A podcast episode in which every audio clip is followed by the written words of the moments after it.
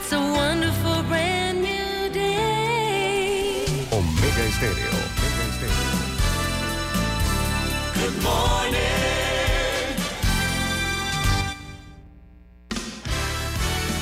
La mejor franja informativa matutina inicia a partir de este momento con un análisis completo del acontecer nacional e internacional.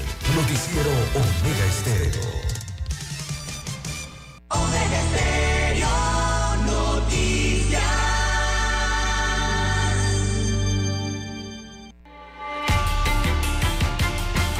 A continuación, los titulares, con los hechos que son noticias hoy.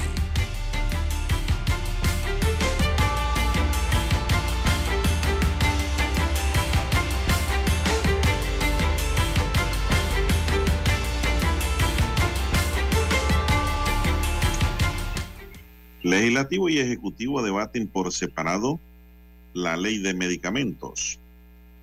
Nuevo brote epidémico de malaria en Panamá. Colegio de Médicos de Panamá pide al Ministerio Público una investigación siguiendo el debido proceso. Misión Comercial Agrícola de Estados Unidos explora oportunidades de negocios en Panamá y Centroamérica. Asamblea avala traslado de partidas al Ministerio de Educación por 34.6 millones de dólares. También para hoy, señoras y señores, dentro de los titulares que tenemos, capturan a tres de los vinculados a la riña callejera que dejó como saldo un muerto. El síndrome de pensamiento acelerado es un efecto pospandemia que golpea a la población. Es un efecto que ha dejado el COVID en muchas personas. También tenemos que habrá nuevos precios al combustible. La gasolina de 91 octanos subirá. También, amigos y amigas, se ha determinado que hay un desorden en la tonalidad de los colores amarillos usados en los taxis y se va a poner carta en el asunto. Esta fue una denuncia inicial de Omega Estéreo. También, eh, señoras y señores, para hoy tenemos que encuentran a un cliente frecuente, un anciano muerto, un viejito con múltiples golpes en el cine porno, cine tropical, cine tradicional que todavía queda en Panamá. Eh, también para hoy, señoras y señores, dentro de los titulares que tenemos, eh, podemos decir que el procurador rompe el silencio y habla sobre hurto del fentanilo en la caja de seguro social. Eh, también detienen a tres, como ya dijimos, por la riña que le cobró la vida a Anthony. La ANTAI dice que funcionarios deben cumplir con ley, deberán cumplir con ley de conflicto de intereses. Eh, Ana Giselle Rosas manifiesta que ya pues ampliamente ha ganado la Secretaría de la Mujer en el partido Cambio Democrático. Y expresidente Martinelli se desliga de la campaña dentro de ese partido y de apoyo a Yanivel Ábrego y dice que él no tiene nada que ver con los resultados de esas elecciones. Desalojan colonos invasores en comarca Aguna Mandugandí. Amigos y amigas, estos son solamente titulares. En breve regresaremos con los detalles de estas y otras noticias. Estos fueron nuestros titulares de hoy. En breve regresamos.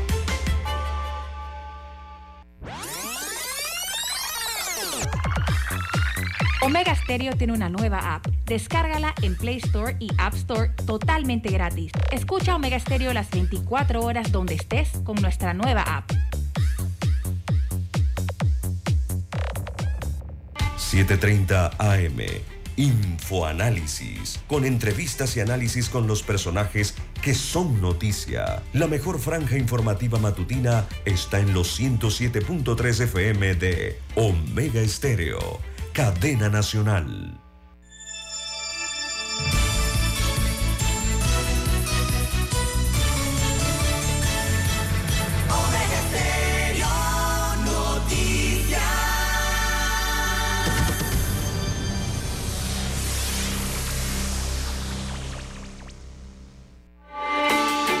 Noticiero Omega Estéreo.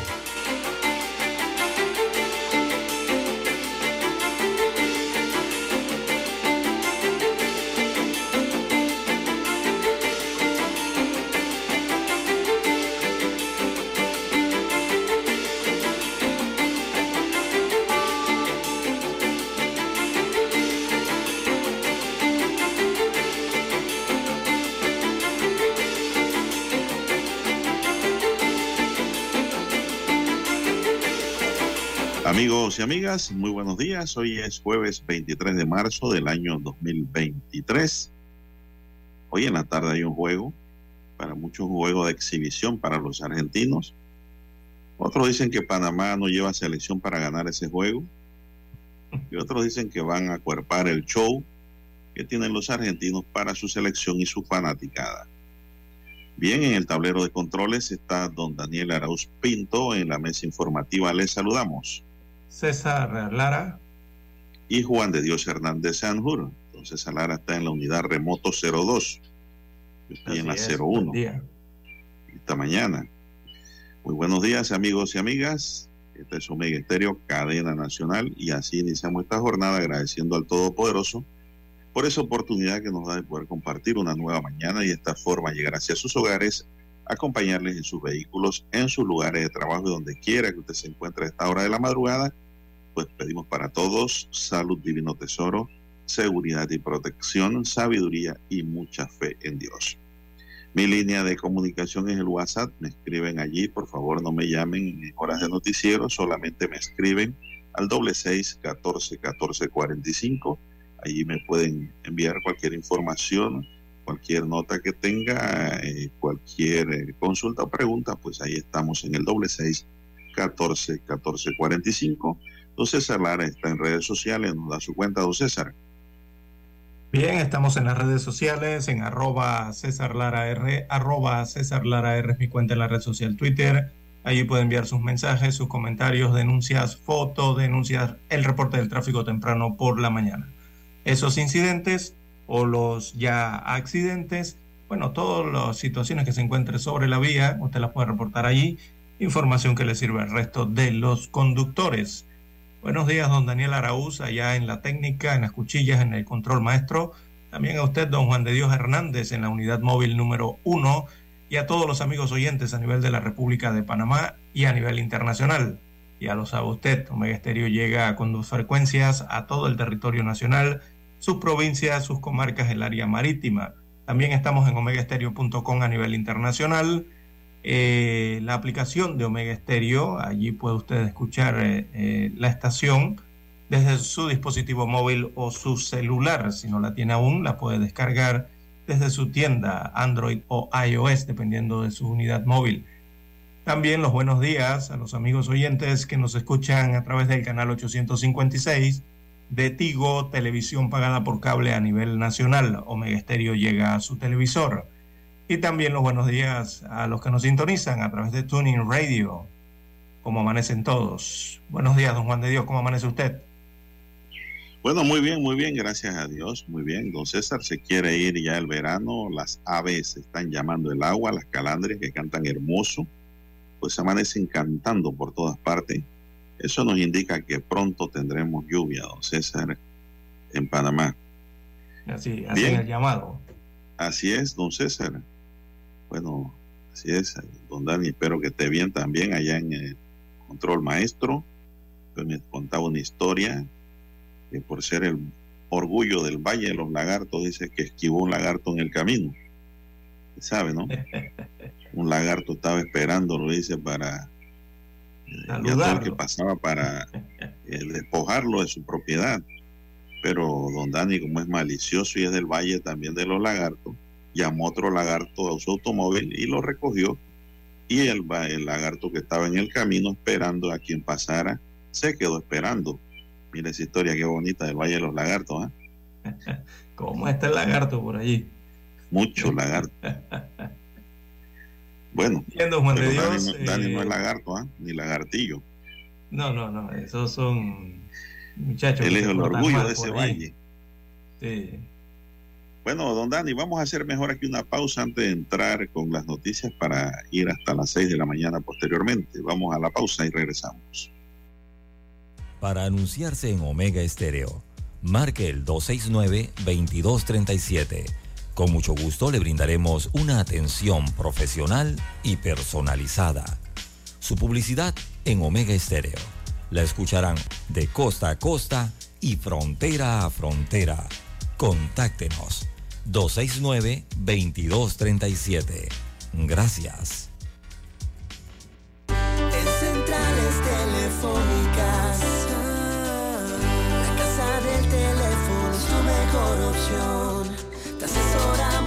Ofrecemos buena atención. Con años de experiencia, trabajando para ti.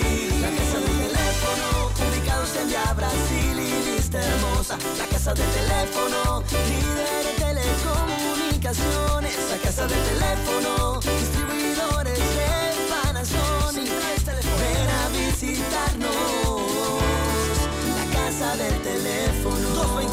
229-0465 lsdtcorp.com Distribuidor autorizado Panasonic. Omega Stereo tiene una nueva app. Descárgala en Play Store y App Store totalmente gratis. Escucha Omega Stereo las 24 horas donde estés con nuestra aplicación totalmente nueva.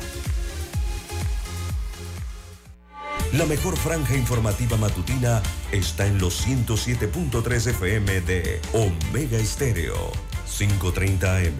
Noticiero Omega Estéreo. Presenta los hechos nacionales e internacionales más relevantes del día. 7.30 AM. Infoanálisis. Con entrevistas y análisis con los personajes que son noticia. De 8 y 30 a 9 y 30 de la mañana. Sin rodeos. Con Álvaro Alvarado. De lunes a viernes por Omega Estéreo. Noticiero Omega Estéreo.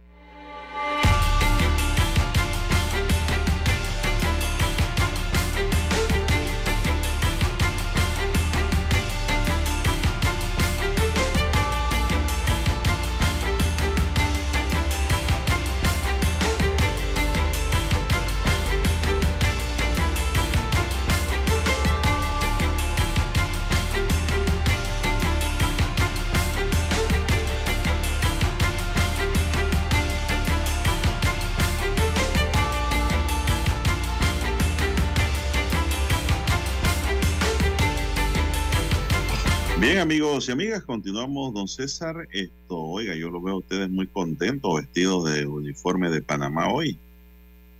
Aquí, a don Daniel, don Daniel siempre se pone su camiseta. Sí, porque dice que Argentina se enfrenta a Panamá y ahí hay una, una enorme expectativa generada por el amistoso entre las selecciones de Argentina y Panamá que se disputa hoy en Buenos Aires. Esto ha llevado a las autoridades a imponer un férreo dispositivo de seguridad en las inmediaciones del Estadio Monumental, que incluye cortes de tráfico desde esta jornada. Según información, ayer miércoles, fuentes del gobierno de la ciudad de Buenos Aires han dicho que las restricciones de tránsito comienzan a las 22 horas, o sea, la 1 GMT, o sea que ya eso está controlado, don César, este, este miércoles en las avenidas que circunvalan la cancha del River Plate donde se disputará el encuentro de jueves. El juego será, dice, a las 20, 30 hora local. Entonces, eso aquí equivale a las 20. Eh, local eh, en Argentina, en Buenos Aires, vendría siendo las 11, perdón, 8.20 minutos de la noche. 8.20 minutos allá en Argentina. Acá en Panamá eso sería 5 de la tarde, 5.20 minutos, dos horas menos. Tenemos de uso horario, ¿no? Por ello, las autoridades solicitaron a los aficionados acercarse al estadio lo más temprano posible para evitar las aglomeraciones. Más de 1.6 millones de personas ingresaron al sitio web donde se vendieron las entradas para el primer partido de la selección tras proclamarse campeona del mundo en Qatar 2022, que se agotaron en solo dos horas y media. Es decir, mucha gente se quedó en la fila y no pudieron obtener el boleto. Eh, la selección dice, se entrenará hoy miércoles en el predio de la Asociación de Fútbol Argentino en Ezeiza, provincia de Buenos Aires, desde las 17 horas. A diferencia de otras ocasiones, los jugadores tienen libertad y no están concentrados. Cuidadito, ¿ah? No están en condiciones, don César. Quizás también para evitar la aglomeración de aficionados en los alrededores. Lo que aún está en duda es si esta noche eh, o durmieron en esas instalaciones o se concentraron en el Hotel River Plate que poseen dentro del Estadio Monumental. Así que, pues, don César, eh, estos son detalles, ¿no? Eh, no, que, que, no están preparados los jugadores, eso no creo. Muchos La mayoría de esos jugadores están en ligas europeas, don Juan de Dios, y están jugando actualmente sus respectivos torneos. Así que eso de que no están preparados, eh, eso no, no le veo mucho por allí. Eh, es un tributo, es una fiesta que quieren tener los argentinos en su país, en su estadio, con su selección, don Juan de Dios. Eh, eso está más que claro. y bueno, por eso algunos aceptan este partido como un amistoso, como algo interesante para Panamá, otros señalan que no era la prioridad y que nunca se debió aceptar. Pero bueno, hay voces en contra y hay voces a favor. El que no ha tenido las voces a favor ha sido el director que va a dirigir allá en Argentina, que es Jorge Deli Valdés. Christiansen se quedó en Panamá a preparar su equipo para ir a jugar a Costa Rica, San José, así que enviaron a Deli Valdés.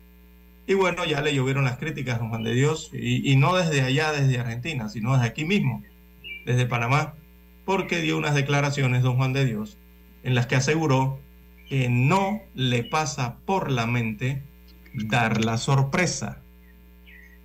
Entonces, cuando un técnico habla con esas palabras, don Juan de Dios, ya usted sabe por dónde va la liebre, ¿no? Eh, esto fue consultado, fue interrogado si van a intentar, si van a intentar eh, aguarle la fiesta, dañarle la fiesta a eh, los argentinos. Y el técnico de aquí entonces no dudó en contestar que eso no pasa por la cabeza del grupo. Entonces, ¿qué pasa por, la, cabeza? sino por la de los jugadores. Ir a patear pelota. Entonces, eh, aquí está lo que les decíamos hace algunos días, don Juan de Dios, eh, de, lo, de la intención, ¿no? De por qué Panamá juega contra Argentina. Eh, voy a leerle la, abro comillas, voy a citar al director técnico de Panamá. El que, pero el técnico que está en funciones en Argentina, que es Jorge de Valdés, dice, no, para nada. Eso no pasa por la mente de nosotros, o sea, dar la sorpresa. Aparte, no nos vamos a comparar con Argentina. Se supone que deben ganar el partido. Son los campeones del mundo. Tienen al mejor de la historia. Y jugador por jugador, línea por línea, tienen a jugadores que son los mejores en su puesto en el mundo y no tenemos nosotros cómo pensar en eso, o sea, cómo pensar en dar la sorpresa. Fue lo que manifestó Jorge Deli Valdés en una entrevista desde Buenos Aires, Argentina, a la cadena deportiva internacional ESPN. Esta es una cadena internacional de deportes. Así que ya usted se imaginará, don Juan de Dios, por dónde va ese sentimiento, ¿no? Bueno, eso es una justificación ante una derrota, don César, anticipada, ¿no? es como la crónica de la muerte anunciada. Mm. Eso es evitar después las críticas que en contra del técnico. Es decir, ellos van a prestarse para jugar en lo que sería un gran show para los argentinos. Es decir, como quien le echa un muleto a un león. Don César para que León haga de la suya con el muleto. Así está sucediendo aquí. El muleto es nuestra selección, Grupo B, que han mandado a Argentina con el subdirector, don César, también. Así es. No, es que esto desde el inicio, eh, por lo menos yo lo entendía así, don Juan de Dios, yo simplemente soy un aficionado al fútbol. Eh, y esto desde que dijeron que era un tributo argentino eh, para armar el partido y seleccionaron a Panamá, esto nunca debió realizarse. Bueno, por lo menos es lo que pienso yo, ¿no? Nunca debió aceptarse. Incluso hasta los entendidos en Argentina en fútbol, dos man de Dios, recordemos que Argentina es una nación bien futbolizada, eh, allá hay muchos expertos en el tema del fútbol, no estaban de acuerdo con este denominado amistoso, que de amistoso no tenía nada porque todos sabían que es un espectáculo y es un tributo para que su selección, o sea, la de Argentina, eh, se presente ante su país y ante su estadio, ¿no? Pienso, eh, pienso también que los argentinos no van a llenar de goles a Panamá. Ellos solo van a ganar el partido, don César. Por respeto y consideración también, ¿no? Es decir, el León no va a matar al muleto. Pero solo va a jugar problema, allí en la cancha. Pero es que el y demostrarle quién es el León. El problema es que este es un partido oficial que se supone que es por puntos, a pesar de que sea amistoso. Los amistosos dan puntos, don Juan de Dios. Gane, empate o pierda. Asimismo dan puntos eh, para, son puntos oficiales que quedan registrados en los rankings de la Federación Internacional de Fútbol. Y asimismo se mueven las elecciones en las tablas. Bueno, Argentina sí creo que debe ganar, ¿no? Eh, entonces ahí está la cuestión, ¿no? Eh, Pero no creo que le metan 10, 20 goles a Panamá. Ah, bueno, la importancia de un partido. Ellos van a jugar, es, decir, hoy van a jugar todos, César, todos los argentinos hoy van a estar en la cancha. Es decir, la banca va a entrar también para enfrentar a Panamá, ¿no? Y eso va a conllevar también a un resultado, pienso que no desastroso para el país, desde el punto de vista de, desde el punto de vista de el abultamiento de goles, ¿no? Pero no me gusta siempre, a mí no me gusta esa mentalidad de que va, no nos ha pasado por la cabeza ganar. Es que este partido jamás debió ocurrir, don Juan de Dios, desde el inicio. Eh, Eso dicen muchos comentaristas expertos en deporte. Exacto, los entendidos en deportes aquí cuando dijeron, ah, iba el grupo B, bueno, formaron lo que ustedes saben en, en, estos programas deportivos en Panamá, ¿no? La polémica y la cuestión de siempre. Pero la verdad es que, ¿por qué arriesgar eh, puntos oficiales que pueden ser importantes por un partido como este, eh, don Juan de Dios, donde claramente eh, se sabe que el campeón del mundo inmediatamente juega, comienza a jugar con los mejores, don Juan de Dios? ¿Quién se iba a pensar que Argentina iba a jugar contra Panamá? Digo, para algunos es un privilegio, y realmente es un privilegio, pero eso no es lo que se estila. Lo que se estila es que el campeón del mundo después de una Copa Mundial, eh, don Juan de Dios eh, arranque a jugar con los mejores. Argentina, este partido ha debido ser mínimo contra Italia, contra Portugal, Alemania. Eh, como mínimo ha debido jugar contra ellos. Pero ¿por qué seleccionó a Panamá o por qué casi escogió a República Dominicana? Porque era el otro equipo, si Panamá no aceptaba, el otro equipo que iba a ir era República Dominicana. Imagínese usted por dónde anda la cosa. Y Argentina también tiene otro partido contra otra isla del Caribe, me parece que es, eh, que me parece que es Curazao, si mal no me equivoco. Serían los dos encuentros. Entonces, todos se preguntan a nivel mundial, ¿qué hace el campeón del mundo jugando contra selecciones de la CONCACAF? Bueno, es un show, don César, hay que entenderlo así. Es un show, una presentación que ellos van a hacer nada más, ¿no? Para su fanaticada Usted no va a encerrar en un coliseo a un león con un tigre, jamás. Si usted quiere exhibir su león y ver que el león tiene fuerza, es feroz y capaz, usted le va a echar un muleto o le va a poner ahí una ardilla. Y ya, usted sabe que no va a pasar nada a. Así mismo. Esto es un juego, más yo diría un juego de exhibición y será un honor para nuestros jugadores haber dicho en la historia de su vida que jugaron en un juego en donde estaba Messi. Y cambiaron Eso se escribe también con letras de oro para los panameños que participen allí, ¿no? Que se enfrentaron en tal año a los argentinos y ahí estaba el mejor del mundo, Leo Messi. Eso por lo menos es sencillito, ¿no? Que se puede recuperar de este enfrentamiento que eh, es un show para mí, no tiene mayor gracia es un show lo que va a ocurrir, en donde Panamá pues eh, va a participar en un evento en donde eh, usted dice que va a perder puntos en el ranking, pero va, a ganar en un partido oficial. al respeto, ¿no? Que haya con otras selecciones de que Panamá juega con el campeón del mundo. Esto va a ser noticia a nivel internacional también, don César. ¿ah? Por eso yo no entiendo cómo nuestra selección y nuestra FEPAFUT no ha mandado eh, los mejores jugadores y al propio técnico. no sé, es decir, como, eh, también ahí se ve como un grado de desprecio, don César, en esa actuación. Sí, pero lo que pasa es que el técnico tiene la razón. En este caso, él no se está jugando nada en Argentina. Él lo que se va a jugar son los puntos eh, de Copa de en San José, Costa Rica. Lo de Argentina es un partido de complemento, evidentemente.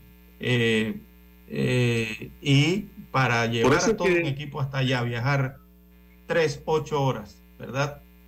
completas y a los pocos días tener otro partido importante por puntos, mejor es quédate a preparar tu, tu, equipo lo más cerca de donde vas a jugar ese partido. Es lo que dicen algunos comentaristas futbolistas.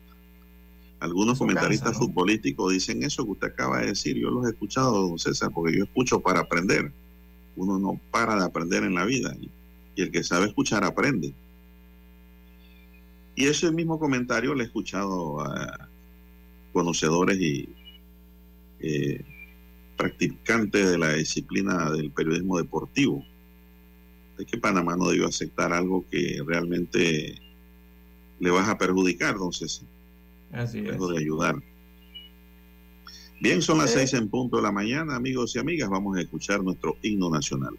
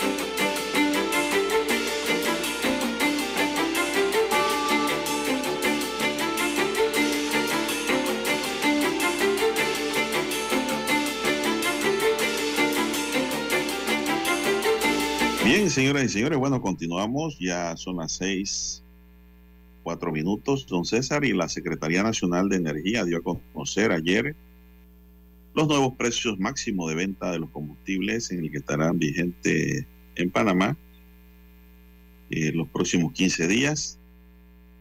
Estos nuevos precios de venta de los combustibles en Panamá son calculados eh, a partir del comportamiento de los precios a nivel internacional. Los mismos estarán vigentes desde el próximo 24 de marzo, sea mañana, hasta el 7 de abril, según detalla la publicación hecha en las páginas de la Gaceta Oficial. Eh, don César, que destaca aquí. Eh, vamos a ver, para las provincias de Panamá y Colón, la gasolina de 95 octanos tendrá un precio de 1.054 el litro, es decir, 1.1, don César, yo redondeo. Es decir, que el galón valdrá eh, 3.99, don César. 3.99. Esto significa que el Estado le tocará subsidiar 74 centavos por galón de esta gasolina pues, que se ha consumido por los usuarios.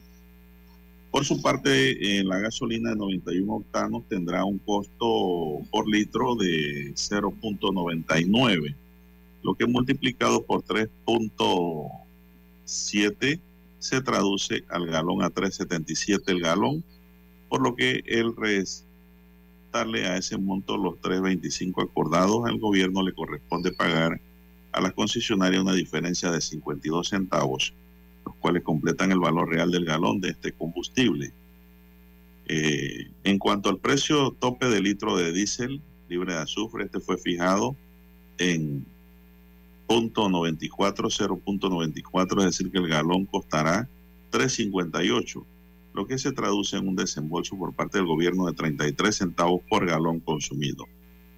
Es decir, el diésel ha bajado un poquito. Según estos nuevos precios, que entran a regir a las 6 de la mañana de este viernes, el galón de gasolina 95 y 91 octanos registran un ligero aumento de precio, mientras que el diésel bajará su costo, ya que actualmente se mantiene vigente hasta las 5 y 59 del próximo viernes los precios fijados hace 15 días, que era eh, de 3.90 y no, eh, en lo perdón, en lo que el galón de la gasolina de 95 octanos se ubicó en 398, el de 91 octano 373 y el diésel en 370.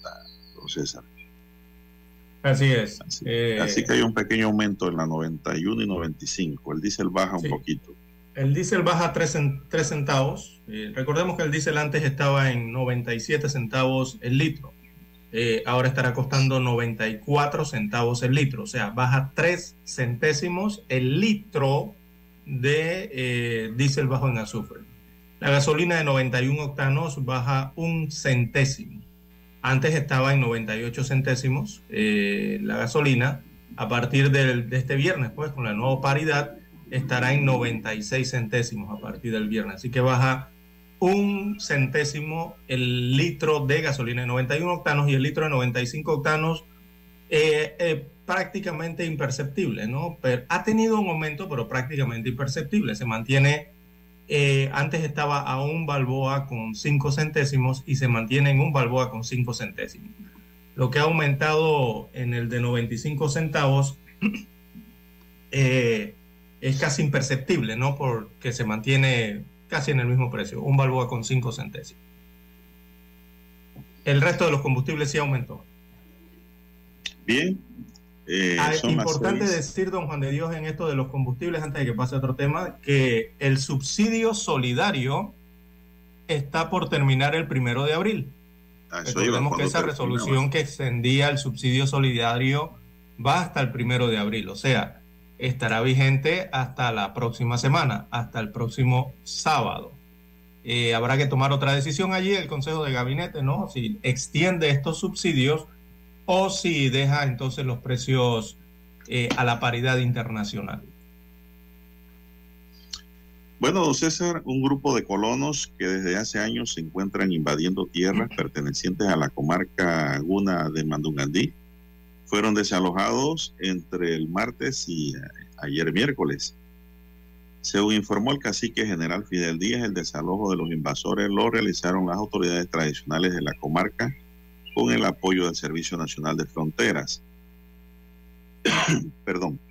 Las autoridades tradicionales tomaron la decisión de actuar por ellos mismos, ya que según sustentó Díaz, desde hace años han venido solicitando a los gobiernos de turno que procedieran, pero aunque estaban anuentes no quieren actuar.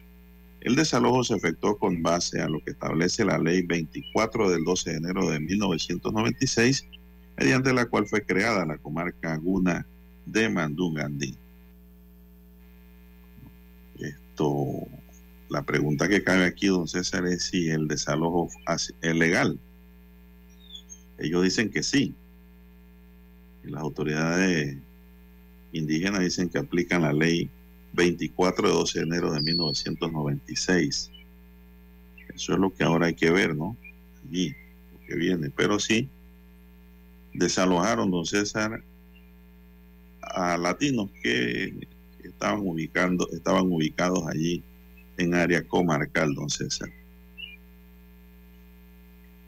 Bien, son las 6, 10 minutos. 6, 10 minutos de la mañana en todo el territorio nacional.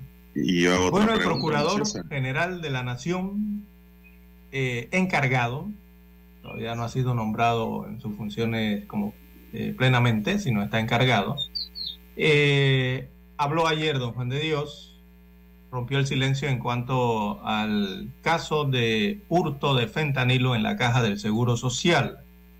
Ayer fue consultado por la prensa y reveló sobre las investigaciones de la pérdida de estas 19 mil dosis del opioide fentanilo en la primera institución de seguridad social del país. Dice que en estos momentos se realizan inspecciones oculares en el almacén central de la caja del Seguro Social. También inspecciones oculares en el almacén del complejo hospitalario Dr. Arnulfo Arias Madrid, que es el que está ubicado en la Transísmica, vía Bolívar. Eh, también inspecciones oculares en la dirección médica y farmacia de la entidad. Estas son las tres eh, unidades ejecutoras, como le llaman en el Seguro Social, que están siendo objeto de estas inspecciones oculares por parte del Ministerio Público.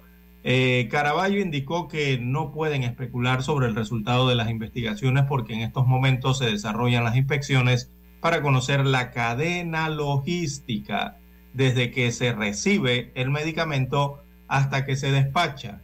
Están conociendo cómo es la ruta, ¿no? Desde que llega el medicamento al país hasta que se despacha a los asegurados. Aclaró que en noviembre del año pasado se inició una primera investigación contra un médico anestesiólogo, quien presuntamente es el propietario del maletín con insumos y medicamentos, entre los cuales figura el fentanilo, o el fentanil, como se le conoce. Añadió que a raíz de este caso se realiza una auditoría sobre el medicamento por la caja del Seguro Social de la eh, investigación administrativa. Destacó que estos resultados en la caja del Seguro Social fueron aportados al Ministerio Público con la respectiva denuncia presentada el pasado 6 de marzo. También el Procurador General encargado adelantó que aún desconocen el monto de la cuantía de la lesión patrimonial en perjuicio de la caja del Seguro Social por el hurto de este potente medicamento, con un gran valor en el mercado del narcotráfico. El procurador encargado dijo que también realizan eh, entrevistas a fin de tener los elementos de convicción sobre este caso. Hasta el momento no hay aprendidos, dijo el procurador, sobre la posibilidad de que organizaciones criminales estén detrás de este hurto de este medicamento el procurador general encargado resaltó que no pueden caer en especulaciones y teniendo los elementos de convicción podría decir si existe vinculación del crimen organizado o no. Así que estas fueron las declaraciones del procurador respecto a el caso del fentanilo. Lo principal es que están realizando inspecciones oculares, están tras la ruta, ¿no? Están tras la ruta del medicamento.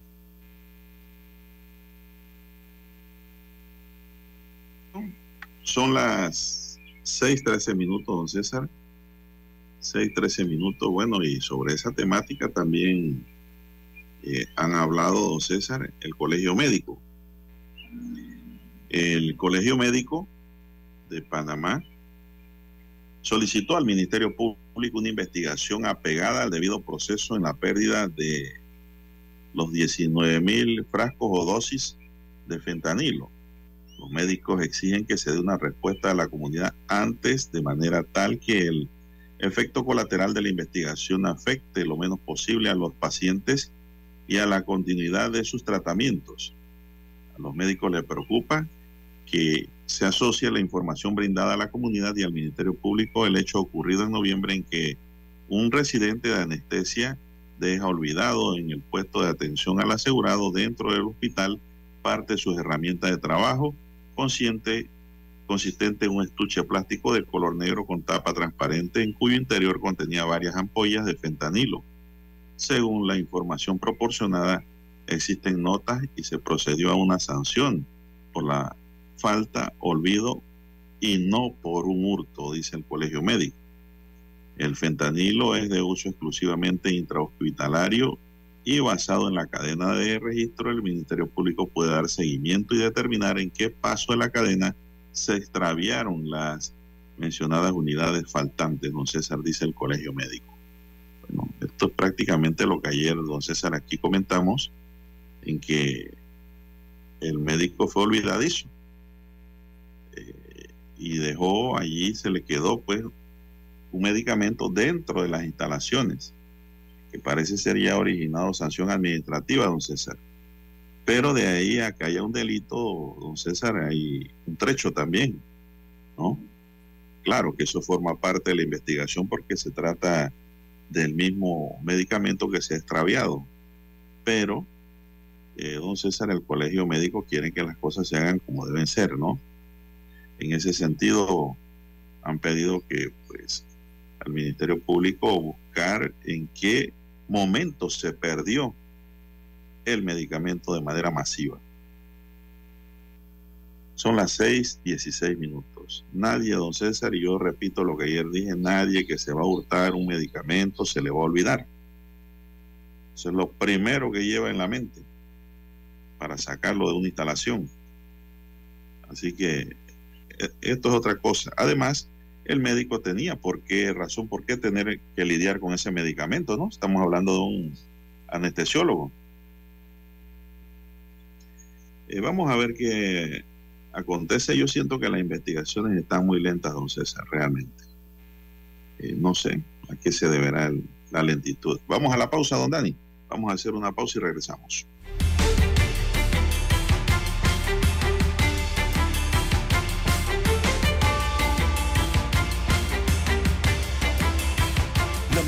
Franja informativa matutina está en los 107.3 FM de Omega Estéreo. 5.30 AM. Noticiero Omega Estéreo. Presenta los hechos nacionales e internacionales más relevantes del día. 7.30 AM. Infoanálisis. Con entrevistas y análisis con los personajes que son noticia. De 8 y 30 a 9 y 30 de la mañana. Sin rodeos. Con Álvaro Alvarado. De lunes a viernes por Omega Estéreo.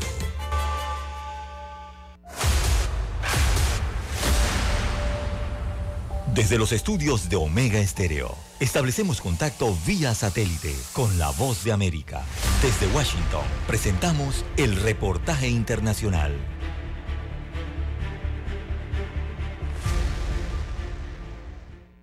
Esta foi a primeira encuesta que evalua o que os brasileiros pensam sobre os primeiros meses do presidente Lula al frente de Brasil. Segundo o Instituto IPEC, 41% classificou a administração como buena ou excelente, mientras que el 24% la considera mala ou péssima e el 30% regular.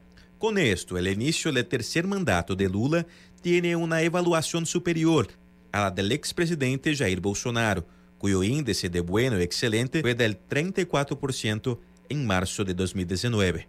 Para tratar de mejorar su evaluación, Lula ha estado apostando por los programas sociales, que fueron su marca registrada en sus primeros mandatos. El principal es la Bolsa Familia. Son por lo menos 600 reales mensuales, alrededor de 117 dólares, para más de 20 millones de familias brasileñas y el programa ya ha sacado a más de 3 millones de personas de la línea de pobreza extrema. Keila en el pasado fue una de las beneficiarias. Hoy tiene seis hijos, está desempleada y depende de la prestación para mantener a su familia. No podría vivir con mis hijos en la situación actual, solo pidiendo en la calle. Y con un aumento de 600 reales, mejorará aún más. Según el politólogo Vinicius Vieira, Lula sabe que necesita recuperar a la parte más pobre de la población, que emigró en gran medida a Bolsonaro en las últimas elecciones. Lula volta Lula quiere reforzar y recuperar la lealtad de los votantes más pobres, que en gran medida no votaron por él en las últimas elecciones. Pero creo que el presidente necesita una marca para la clase media, que sigue siendo una base que apoya al expresidente Bolsonaro. Otro programa que se relanzará en Brasil es Mais Médicos, que tiene como objetivo llevar a la atención de la salud a zonas de extrema pobreza y alejadas de los centros urbanos, como en la Amazonía. Serán 28 mil profesionales. El gobierno brasileño no descarta contratar médicos de Cuba, como hizo en 2013. Edgar Maciel, Voz de América, São Paulo. Escucharon vía satélite desde Washington el reportaje internacional. Omega Estéreo, cadena nacional. 7 de febrero, año 1981. Escuchan transmisiones de prueba de Omega Estéreo, nueva corporación radial con total cobertura nacional. Durante 42 años te hemos acompañado las 24 horas del día, ofreciéndote entretenimiento e información. Noticiero Omega Estéreo. Infoanálisis. Formamos parte de la generación ochentera. Omega Estéreo. Total cobertura nacional. Te vimos crecer. Te acompañamos en esas largas noches de desvelo de estudio. Hasta que con esfuerzo lograste tus metas. La generación ochentera. El buen gusto por la música que muchos heredaron a sus hijos. Omega Estéreo. Durante 42 años hemos sido tu fiel compañía. Omega Stereo. 24 horas todos los días del año. Gracias por formar parte de Omega Estéreo. Omega Stereo. Esta es la generación Omega. Noticiero Omega Estéreo.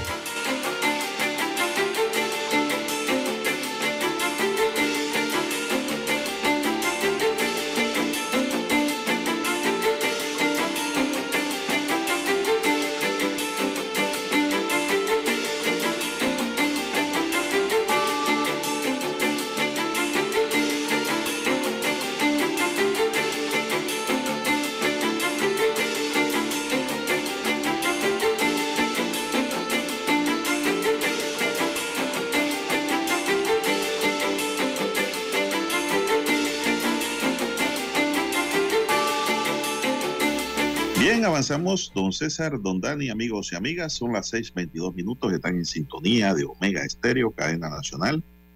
El órgano legislativo y el órgano ejecutivo parecen no estar trabajando en armónica colaboración, al menos en lo que respecta a la elaboración de una única propuesta consensuada para realizar cambios a la Ley 1 de medicamentos. Ambos órganos del Estado han discutido cada uno por separado, por su lado, sus respectivas propuestas para hacer ajustes a esta ley.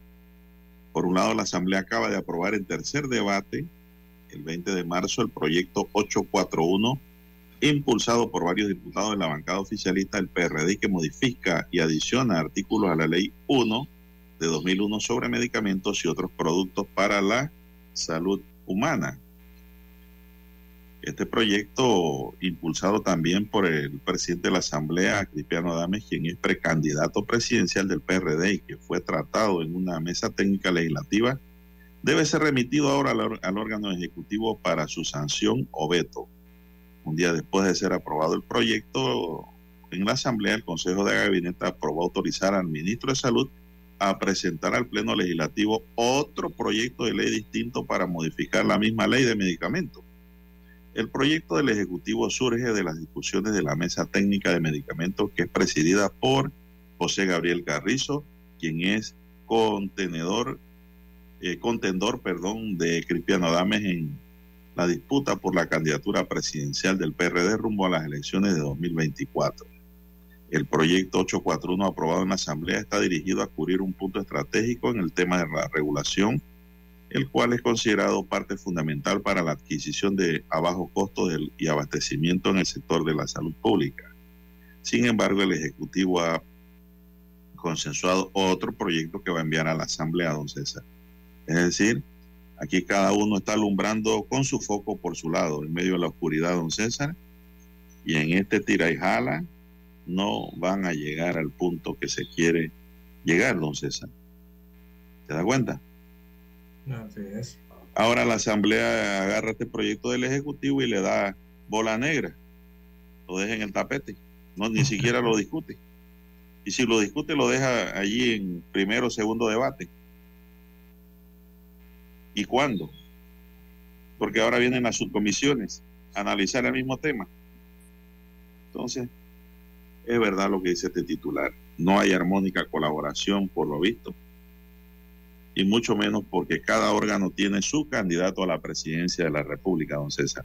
Así es. Y, y bueno, ya escuchó lo que di- dice el órgano legislativo, ¿no? A través de sus integrantes, eh, que no les han aprobado las partidas correspondientes a, lo- a estos meses presupuestarios, ¿no? Eh, según las denuncias que se hicieron en el Pleno Legislativo. Incluso hay funcionarios en la Asamblea Nacional, eh, de miembros de los equipos de los diputados, que no han cobrado sus quincenas desde el mes de enero. Ya llevan cinco quincenas sin cobrar sus estipendios. eh, y la respuesta No, por su parte de la salario, Junta don Directiva César. de la Asamblea Nacional ha sido que el Ejecutivo no ha aprobado las partidas para ese órgano del Estado, ¿no? Llamado el primer órgano del Estado. Así que ahí se ve otro tirijala, ¿no? Eh, entre estos órganos eh, que deberían estar trabajando en armónica colaboración, pero no es así. Sumado a lo que usted señala, la parte política, ¿no? De esa disputa que hay por eh, una candidatura presidencial dentro del mismo colectivo que dirige a estos dos órganos del Estado. Bien, don César, y hablando de política, pues me pregunta un oyente ¿y cómo van los resultados en CD. Bueno, los resultados en CD no hay nada oficial, pero sí eh, se ha informado oficialmente que Ana Giselle Rosa, don César, que eh, se ha llevado las primeras planas, los medios y de las redes, eh, Y va a ganar. la Entonces, Secretaría. ya tiene la tendencia a su favor. Eh, anoche observé la anoche observé la- el conteo de votos en directo don Juan de Dios. Eso lo están transmitiendo por un canal de YouTube eh, abierto Sí. al público. Las personas pueden acceder a él. Eh, usted solamente pone en su buscador YouTube eh, y coloca allí elecciones internas de CD o de cambio democrático. Coloca elecciones internas Partido Cambio Democrático y allí le lleva directamente a la, a la página que está en vivo desde el segundo piso del Tribunal Electoral aquí en Ciudad de Panamá, allá en Ciudad de Panamá, perdón, en donde se cuentan las actas. Ayer el 77% de las mesas escrutadas, don Juan de Dios, eh, a eso de las 10.30 de la noche, 11 de la noche, eh, le daban una clara ventaja a Ana, a Ana Giselle Rosas eh, por más de 2.500 votos de ventaja sobre eh, Nadine, sobre la otra candidata, ¿no? De la nómina 2. Así que esa tendencia viene desde hace rato, González. desde que llevaban más del 50% de la votación y con 77% parece difícil que vaya a cambiar, ¿no? La tendencia, aunque ha estado muy reñida eh, el- la votación, No, no, no. el conteo. No es que ha sido que uno se ha ido adelante, muy adelante, no, ha estado allí, ¿no? Pero tiene una El tendencia equipo- clara, Ana Giselle Rosas. No, el equipo eh, que apoya a Yanisel ha tenido acceso a las actas, don César. Después esas actas están en el Tribunal Electoral.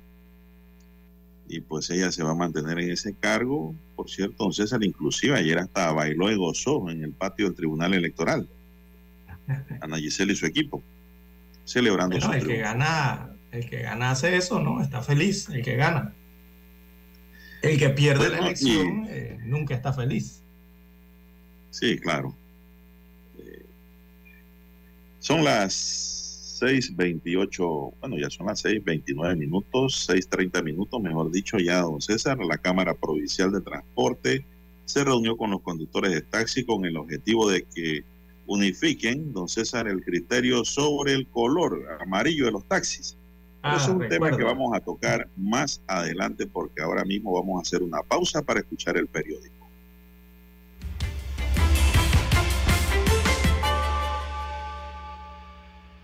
Omega Estéreo, cadena nacional.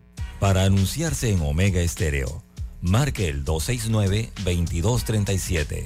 Con mucho gusto le brindaremos una atención profesional y personalizada.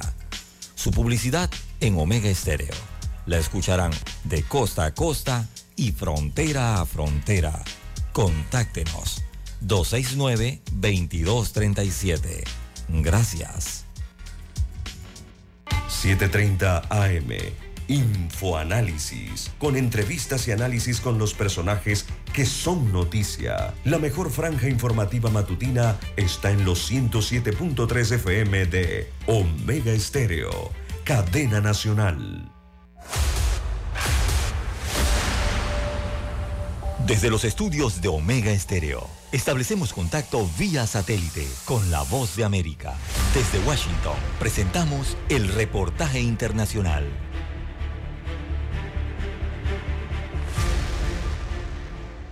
Durante su primera actualización oral sobre la situación de los derechos fundamentales en Venezuela, el alto comisionado de la Oficina para Derechos Humanos de la Organización de Naciones Unidas, Volker Turk, reiteró su llamado a dejar en libertad de forma inmediata a todas aquellas personas detenidas arbitrariamente en Venezuela y expresó preocupación por los ataques, intimidación y criminalización contra defensores de derechos humanos y periodistas. Los líderes han sido detenidos desde hace ya nueve meses por cargos de conspiración y asociación criminal. También me preocupan las restricciones a los medios de comunicación. Se han cerrado sitios web, emisoras de radio. Turk dijo compartir preocupaciones sobre la aprobación en primera discusión de un proyecto de ley para reglamentar a las organizaciones no gubernamentales y en ese sentido reiteró su llamado para que se alinee con las normas internacionales de derechos humanos. Al respecto, Tamara Tarasiuk, directora para las Américas de Human Rights Watch, instó al alto comisionado a exigir que el proyecto de ley sea archivado debido a que, según dijo, los esfuerzos por socavar el espacio cívico son inaceptables. Debería también presionar para que las autoridades autoricen una observación electoral independiente que proteja el derecho al voto y a votar libremente.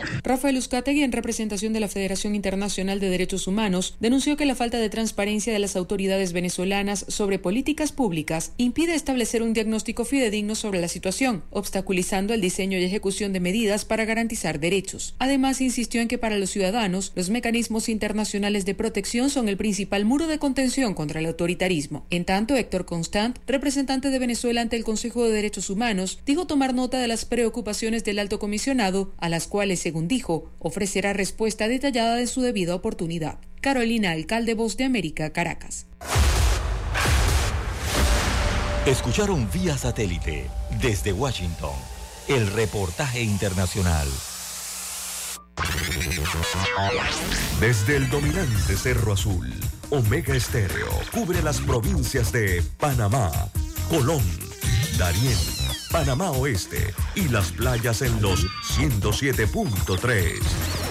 Continúa desde el majestuoso Cerro Canajagua en los 107.5, cubriendo todas las provincias centrales hasta el imponente volcán Barú en los 107.3 para las provincias de Chiriquí, Bocas del Toro y Veraguas. Omega Estéreo para todo Panamá.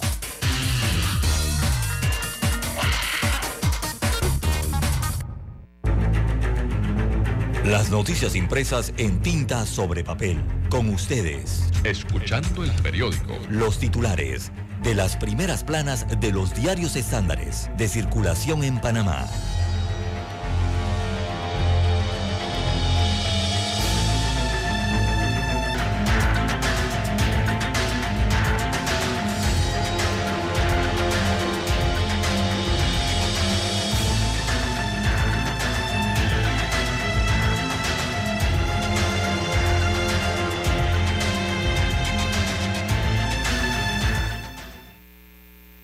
Bien, amigos oyentes, el diario La Prensa titula para este jueves eh, 23 de marzo del año 2023, Mm, Ricardo Martinelli Berrocal eh, intenta alejarse de los resultados eh, de cambio democrático.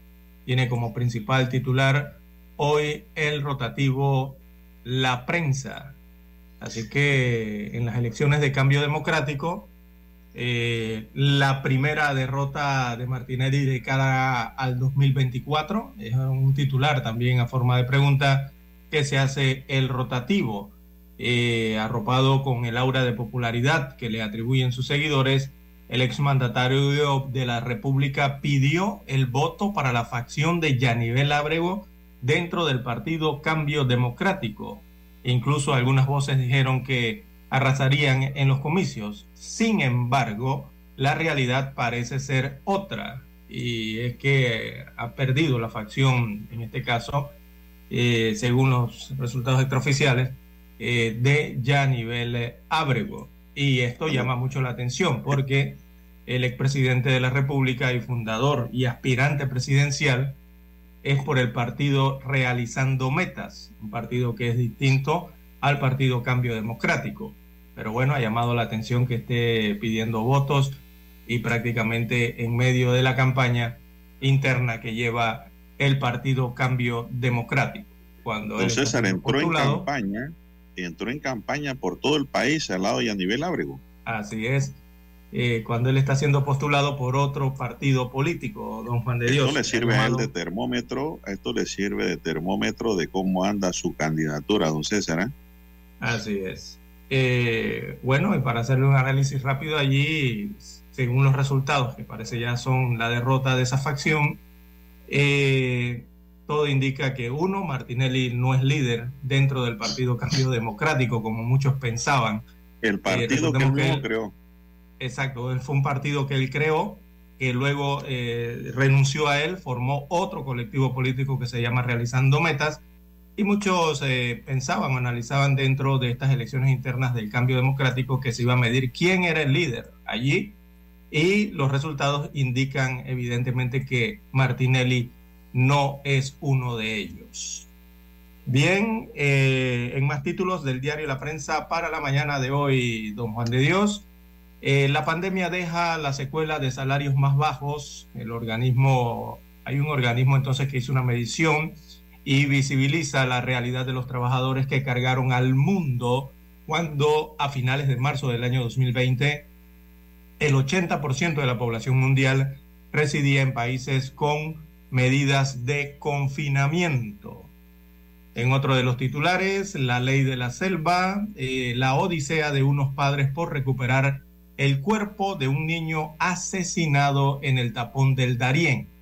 Destaca hoy un reporte especial que eh, la selva del Darién, este salvaje, eh, esta salvaje travesía, fue testigo el pasado 20 de diciembre, de septiembre, perdón, del 2022 de un capítulo aterrador y trágico. Tío y sobrino, ambos con un impacto de bala en la cabeza, eh, yacían a orillas eh, del río, víctimas de un robo, destaca el reporte que se amplía en las páginas internas del diario La Prensa. También lento crecimiento del comercio global de mercancías impacta al mercado local. Se refieren al volumen del comercio global de mercancías que cerró en el año 2022 con un débil comportamiento tras eh, caer en el último trimestre del año pasado cuatro puntos. En otro de los títulos de, de la prensa, Ministerio Público inspecciona la dirección médica, los depósitos, la farmacia de la Caja del Seguro Social. Y esto por pérdida de 19 mil dosis de fentanilo. El procurador eh, general encargado Javier Caraballo informó que la entidad practicó cuatro diligencias de inspección ocular en la caja del Seguro Social. Esto en la busca de indicios eh, para establecer la ruta de la pérdida de 19 mil dosis de fentanilo sustraídas supuestamente de esa entidad.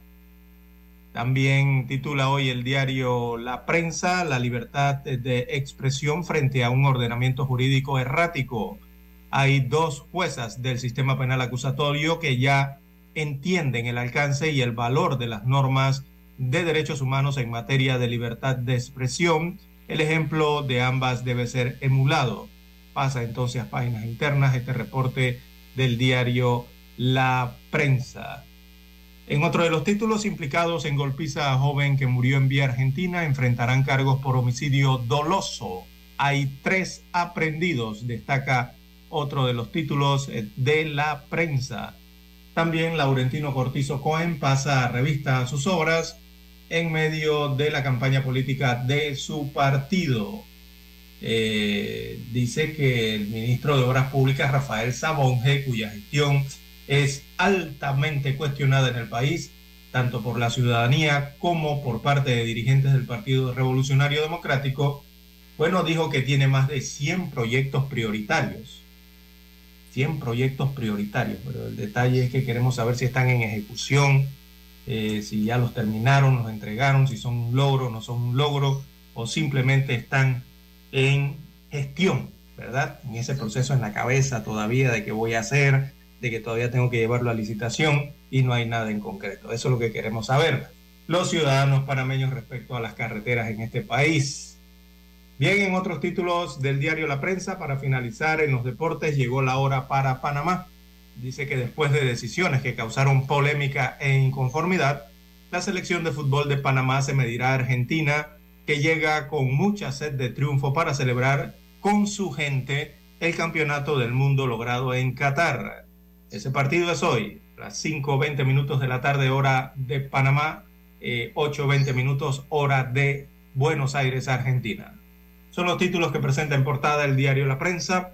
Pasamos ahora a revisar los titulares que tiene en primera plana la estrella de Panamá. En efecto, la estrella de Panamá para hoy nos dice, aumenta delito de blanqueo de capitales en la administración pública. El procurador encargado Javier Caraballo presentó su informe de gestión en el que resalta que el delito de blanqueo de capitales relacionado con las actividades del narcotráfico ha disminuido, sin embargo se ha incrementado en los casos relacionados con la administración pública. En otros titulares, dice la estrella, es mejor trabajar sobre el TPC, dice la embajadora Aponte. La embajadora de Estados Unidos en Panamá, Mari Carmen Aponte, consideró que renegociar el Tratado de Promoción Comercial TPC entre ambos países es muy complicado y que es mejor trabajar sobre lo acordado. Pocas palabras, no van a tocar el tema, don César. No, no, no, no ceden en nada en volver a tocar el tema. Entonces, nosotros nos preguntamos acá afuera y dónde está aquella frase de que son gobiernos amigos. Defensoría revela carencia del Estado para atender a niños.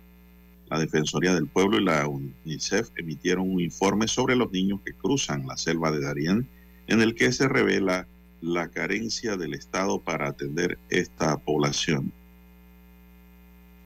Musulmanes alrededor del mundo empiezan la celebración del Ramadán. También tenemos en la página económica de la estrella que ABP, la emisión de bonos, refleja eh, positivismo de la imagen crediticia del país, la ABP, la Asociación Bancaria de Panamá. También para hoy, señoras y señores, las Memorias de Teresita es otro titular. Es un libro de 560 páginas de la ex legisladora Teresita Yani de Arias, donde expone las memorias de su carrera política y su vida personal desde el nacimiento en su natal Cuba y proyectos como la creación de Funda Mujer. Según dijo, no es un libro de historia ni de bochinches. La obra fue presentada por el historiador Omar Jaén y por Leonor Calderón. En otros temas para hoy tenemos que eh, la tercera corona del clásico de béisbol de los nipones en los deportes y también un país sin normas sobre la calidad del aire.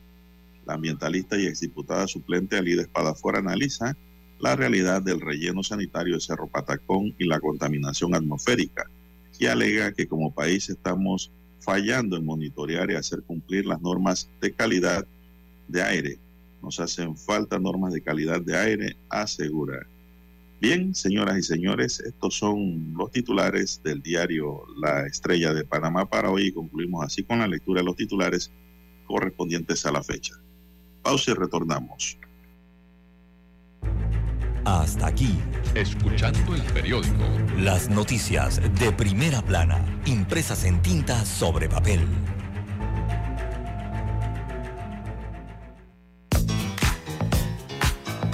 Desde el dominante Cerro Azul en los 107.3. 107.3. Continúa por el majestuoso Cerro Canajagua en los 107.5 para provincias centrales. Hasta el imponente Volcán Barú. En los 107.3. Transmite Omega Estéreo, cadena nacional simultánea. Noticiero Omega Estéreo. Desde los estudios de Omega Estéreo, establecemos contacto vía satélite con la voz de América. Desde Washington, presentamos el reportaje internacional.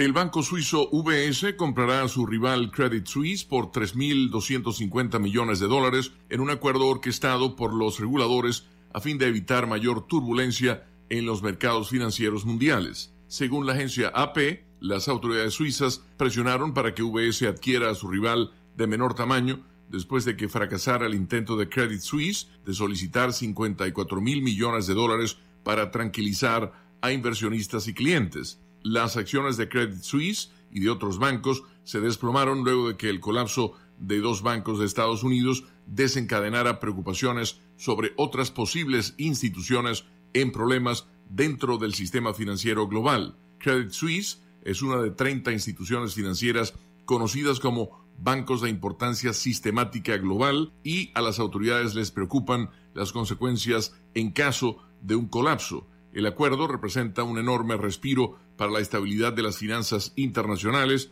dijo el presidente suizo Alain Berset al dar a conocer el anuncio. Un colapso de Credit Suisse habría conducido a consecuencias incalculables para el país y el sistema financiero internacional, agregó. El Poder Ejecutivo de Suiza, un órgano rector de siete integrantes que incluye a Berset, aprobó una orden de emergencia que permite que se produzca la fusión sin la aprobación de accionistas. El presidente de Credit Suisse, Axel Lehman, calificó el acuerdo como un verdadero punto de inflexión. Es un día histórico, triste y sumamente difícil para Credit Suisse, para Suiza y para los mercados financieros mundiales, expresó Lehman, agradeciendo que ahora el enfoque será hacia el futuro y en particular los 50.000 empleados de Credit Suisse, 17.000 de los cuales se encuentran en Suiza. Luego de darse a conocer la noticia del acuerdo en Suiza, los bancos centrales mundiales anunciaron medidas financieras coordinadas para estabilizar los bancos la próxima semana. Eso incluye el acceso diario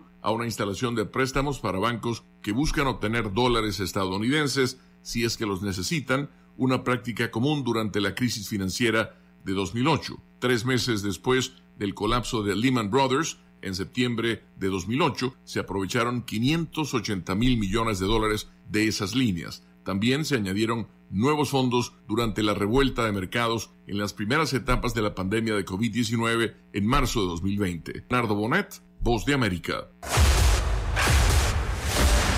Escucharon vía satélite desde Washington el reportaje internacional. Omega Estéreo, cadena nacional. En la política hacemos falta más panameñas. Somos más del 50% del padrón electoral. Y casi el 50% de la inscripción en partidos políticos. Pero representamos solo el 21% en la Asamblea. Panamá necesita tu voz.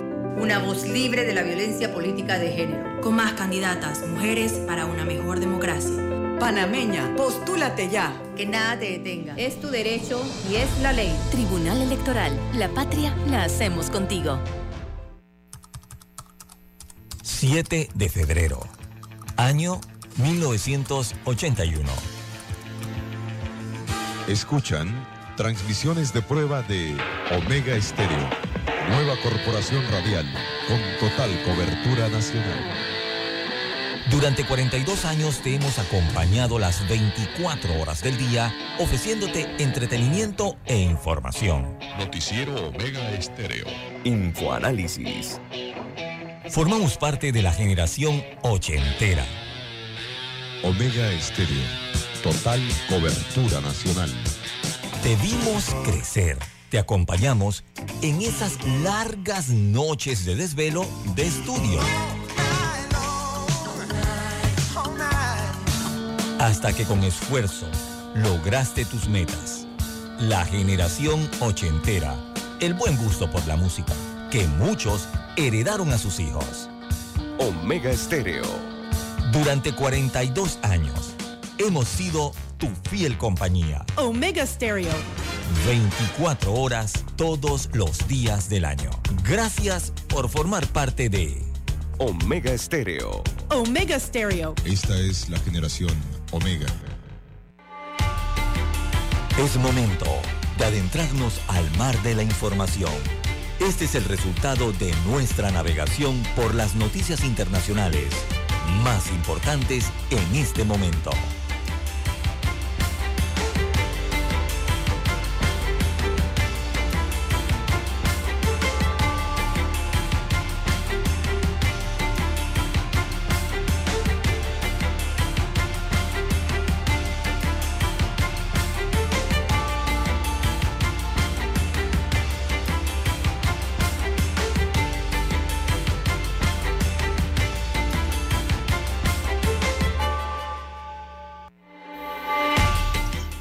Vamos al plano internacional. Don César, ¿qué tenemos para empezar? Bien, don Juan de Dios, a nivel internacional eh, tenemos que Macron confía en que reforma de pensiones entre, entre en vigor perdón, a fines de año, de este mismo año 2023. Él ha dicho hace algunas horas que es necesaria esta reforma a las pensiones en Francia y ha preferido eh, eh, es necesaria y hubiera preferido no hacerla, pero que la situación obedece a que los tiempos eh, habría que realizar la reforma. Así que destaca el informe procedente desde Europa que el residente francés, así le llaman allá Emmanuel Macron, abogó este miércoles por la entrada en vigor de su impopular reforma de las pensiones para finales de este año en pleno endurecimiento de las protestas contra este proyecto. Así que esta reforma es necesaria, no me hace feliz, hubiera preferido no hacerla, aseguró el mandatario liberal en una entrevista con cadenas internacionales de televisión. Esto asegurando o asumiendo más bien la impopularidad de la medida y que le va a caer encima esta impopularidad, ¿no? Así que la reforma se encuentra actualmente en el Consejo Constitucional que debe resolver los recursos presentados por la oposición y las preguntas del gobierno ante su eventual entrada en vigor, que Macron quiere para finales de año, recordemos, entre en vigor. Así que el jefe del Estado reiteró que el retraso de la edad de jubilación de 62 años a 64 años de edad para el 2030 y el adelanto a 2027 de la exigencia de cotizar 43 años en lugar de 42 para cobrar una pensión completa en Francia, busca evitar un déficit en la caja de pensiones francesa. Eh, esto suena familiar acá para las latitudes de América en Panamá. Desde el jueves, eh, cuando decidió adoptarla por decreto, las protestas se endurecieron cada noche en varias ciudades de Francia, con manifestantes, en su mayoría jóvenes, quemando contenedores de basura, en su pulso con las fuerzas de seguridad. Así que la reforma eh, va, don Juan de Dios. Bueno, la conferencia de agua de la ONU, la primera cumbre de este tipo en casi medio siglo, arrancó ayer en Nueva York con un llamamiento a actuar urgentemente para al mismo tiempo proteger los recursos hídricos y lograr que todo el mundo tenga acceso a agua y saneamiento adecuados. Todo lo que necesitamos para vivir una vida decente está vinculado al agua, nuestra salud, alimentación, seguridad, hábitat, economía, infraestructura y clima, señaló en el acto de inauguración el rey Guillermo Alejandro de los Países Bajos, que junto a Tayikistán preside la reunión. La cita que se prolongará hasta mañana viernes reúne por primera vez desde 1977 a gobiernos, empresas y organizaciones civiles para discutir la gestión mundial del agua y se da en un momento de grave crisis por este recurso vital. Según Naciones Unidas, entre 2.000 y 3.000 millones de personas sufren escasez de agua en el mundo, un problema que se agravará en las próximas décadas. A la vez crece la contaminación del agua y se multiplican los desastres meteorológicos extremos como consecuencia del cambio climático. Así que vamos a ver mañana, pues, cuál es la conclusión de esta cumbre, don César. Sí, hablábamos ayer un poco del agua en su día, ¿no? En el Día Mundial del Agua. Eh, y, y, mire usted las consecuencias, ¿no? Que ahora nos dice la ONU, hay que cuidar el agua. Eh, bien, en más informaciones para la mañana de hoy, don Juan de Dios. Bueno, ayer, bueno, más bien, este hecho habría que señalarlo de, de, de que se mantiene la incertidumbre, ¿no? Sigue la incertidumbre sobre Donald Trump eh, allá en los Estados Unidos de América. Eh, el gran jurado de Nueva York eh, canceló la sesión eh, prevista para el día de ayer y aún no se sabe si habrá acusación contra el expresidente norteamericano. Ayer cancelaron esto, señalaban eh, que había una alerta por una, un anuncio de bomba en el distrito de Nueva York eh, y por eso entonces fue cancelada esta audiencia. Y bueno, Manhattan continúa entonces en ese vilo desde hace días por la posibilidad de que el exmandatario sea inculpado por la justicia neoyorquina, sobre todo después de que este afirmó que sería detenido el martes, lo que finalmente no ocurrió el día martes. Pero la, pesa la audiencia, está allí, ¿no? Eh, como espada de Damocles, el jurado de Nueva York canceló ayer esa sesión del día miércoles, eh, lo cual entonces retrasa la decisión sobre una eventual acusación penal eh, contra Trump eh, por dinero pagado para silenciar a una actriz porno.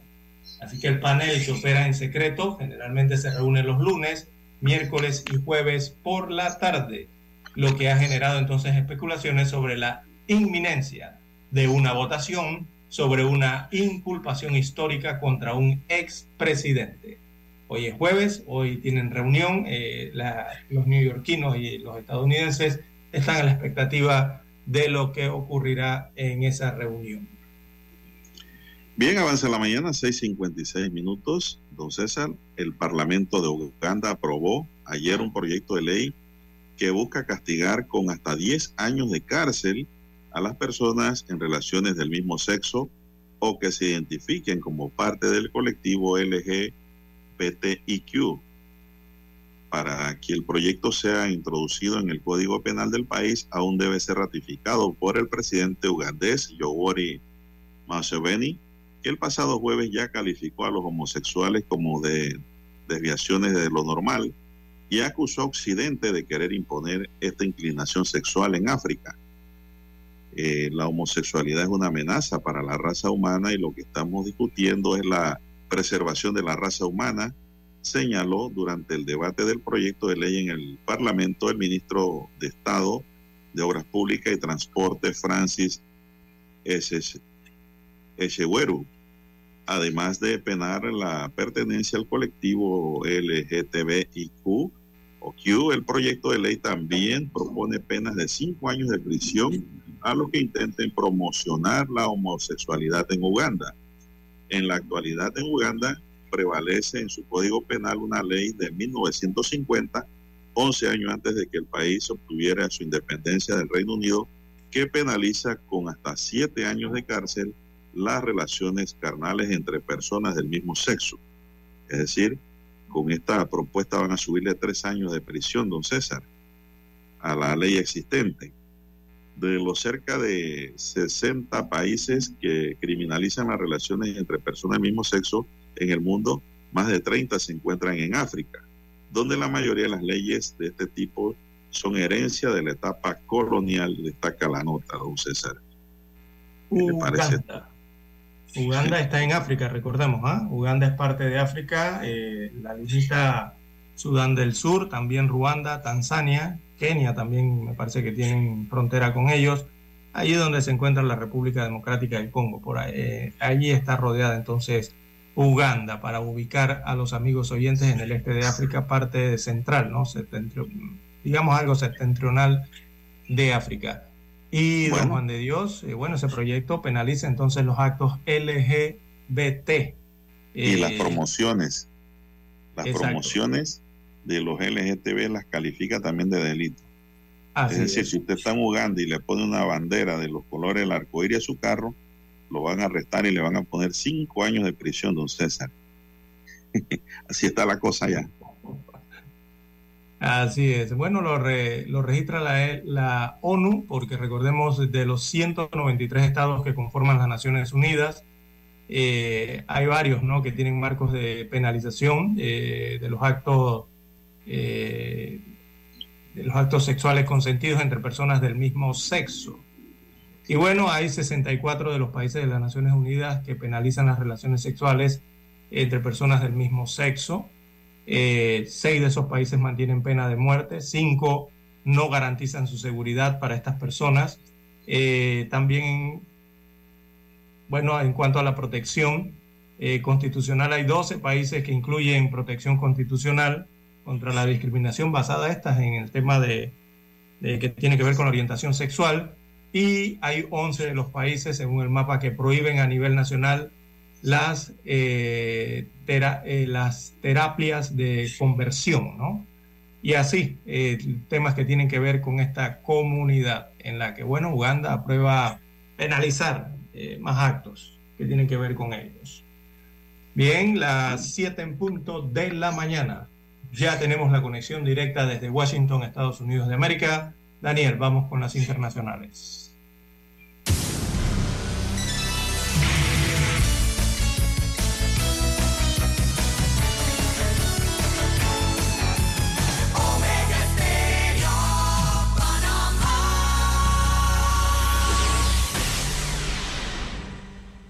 El satélite indica que es momento de nuestra conexión. Desde Washington, vía satélite. Y para Omega Estéreo de Panamá, buenos días, América. Buenos días, América. Vía satélite. Desde Washington.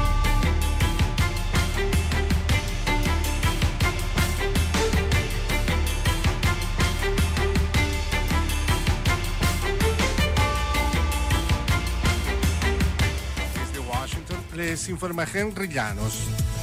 El secretario de Seguridad Nacional, Alejandro Mayorkas, visitó el puerto fronterizo Mariposa en Nogales, Arizona, junto a la gobernadora Katie Hobbs. Nos informa Paula Andrea Díaz. Mayorkas dijo que el gobierno está preparado para el fin del título 42. El funcionario mencionó que están revisando los cambios a las políticas de asilo y trabajando para terminar con las organizaciones de tráfico humano. La gobernadora Hobbs dijo que la única manera de enfrentar esta crisis de opioides es a través de alianzas entre autoridades estatales, tribales, el gobierno federal y las organizaciones interesadas. El contrabando de fentanilo en la frontera de Nogales está imparable, según las autoridades fronterizas. Paula Díaz, Voz de América. La Reserva Federal de Estados Unidos elevó el miércoles las tasas de interés en un cuarto de punto porcentual en medio de la reciente agitación de los mercados financieros tras el colapso de dos bancos estadounidenses. La medida fijó la tasa de interés de referencia en un día del Banco Central de Estados Unidos en el rango de 4,75% a 5,00% con proyecciones actualizadas que muestran que 10 de 18 funcionarios del Comité de Política Monetaria de la Fed esperan que las tasas aumenten otro cuarto de punto porcentual para fines de este año. Una misión internacional de la Organización de Naciones Unidas investiga violaciones a los derechos humanos en Venezuela. Desde Caracas nos informa Carolina Alcalde. La Misión Internacional Independiente de Determinación de los Hechos sobre Venezuela presentó una actualización oral de sus informes ante el Consejo de Derechos Humanos de la ONU, donde resaltó que en el país continúan graves violaciones a los derechos fundamentales, entre ellas la detención de personas consideradas opositoras. Marta Baliñas, presidenta de la misión, aseguró que siguen recibiendo denuncias de amenazas y represalias contra las personas detenidas y sus familiares, así como dificultades al acceso de alimentos y tratamiento médico y violaciones al debido proceso. Han producido un efecto inhibidor de la protesta. Carolina, alcalde Voz de América, Caracas. El gobierno argentino dispuso el miércoles que más de un centenar de organismos públicos se desprenda de bonos de deudas en dólares y bajo legislación extranjera en el mercado financiero para contener la fuerte demanda por la divisa estadounidense. La medida se toma en momentos en que la economía argentina enfrenta nubarrones por una combinación de factores, la crisis financiera global por la quiebra de bancos y una sequía que afecta la cosecha de granos redundará en una pérdida de 20 mil millones de dólares por exportaciones. El gobierno de Estados Unidos ha enviado invitaciones a otros 120 dirigentes de diversas partes del mundo para la cumbre por la democracia de la próxima semana, incluidos representantes de ocho países que no fueron invitados a la cumbre inaugural de la Casa Blanca en 2021. La reunión será para discutir las invitaciones que aún no se han hecho públicas. Bosnia y Herzegovina, Gambia, Honduras, Costa de Marfil, Liechtenstein, Mauritania, Mozambique y Tanzania recibieron invitaciones para la cumbre de este año después de haber quedado fuera de la lista de invitados a la reunión de 2021. Movimientos políticos muestran su preocupación por la influencia de China en América Latina y un grupo de mandatarios y exmandatarios creó un foro para abordar el tema. Daniel Ortega fue uno de los presidentes de América Latina que participó este mes en la reunión de alto nivel del Partido Comunista de China y organizaciones políticas del mundo. El propósito del gigante asiático es fortalecer sus alianzas con izquierda en foros internacionales. Nuestra Nicaragua, que continúa batallando contra el dominio imperial, se solidariza plenamente con todos los esfuerzos de la República Popular China. Además de Daniel Ortega, en el foro participaron representantes de Cuba y Venezuela. El número de desplazados internos en Colombia aumentó significativamente el año pasado debido a la lucha de varios grupos armados por el control de zonas rurales del país, aseguró la Cruz Roja. Si bien los enfrentamientos entre el ejército de Colombia y los grupos rebeldes disminuyeron el año pasado, los combates entre los grupos rebeldes siguen cobrando un alto precio entre los civiles. Así agregó la organización en su evaluación anual de desafíos humanitarios en el país sudamericano llamada Retos Humanitarios en Colombia. Desde Washington vía satélite y para Omega Estéreo de Panamá hemos presentado Buenos Días América. Buenos días, América. Vía satélite. Desde Washington. Noticiero Omega Estéreo.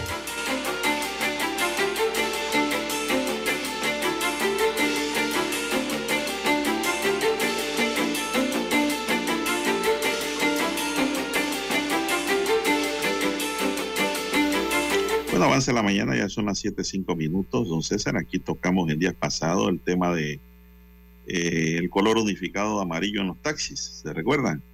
Ah, sí, Un correcto. tema de mucha relevancia, inclusive eh, lo vimos después en televisión.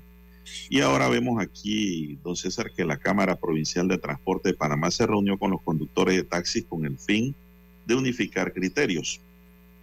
Aunque desde el año 2012 se unificó a color amarillo los taxis, existe una controversia por las diferentes tonalidades de color que están siendo usadas en el transporte selectivo.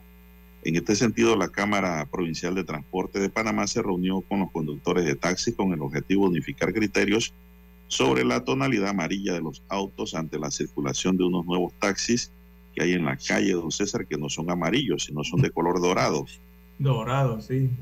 Por Apimentado. medio, sí, por apimentado. Por medio del decreto 929 del 12 de octubre de 2012 se estableció que todos los taxis en Panamá deben ser de color amarillo. Sin embargo, pese a que el sector, eh, perdón, eh, pese a que el decreto se establece claramente que el color a usar en las calles se puede encontrar ahora mismo autos de tonalidades canarios, don César.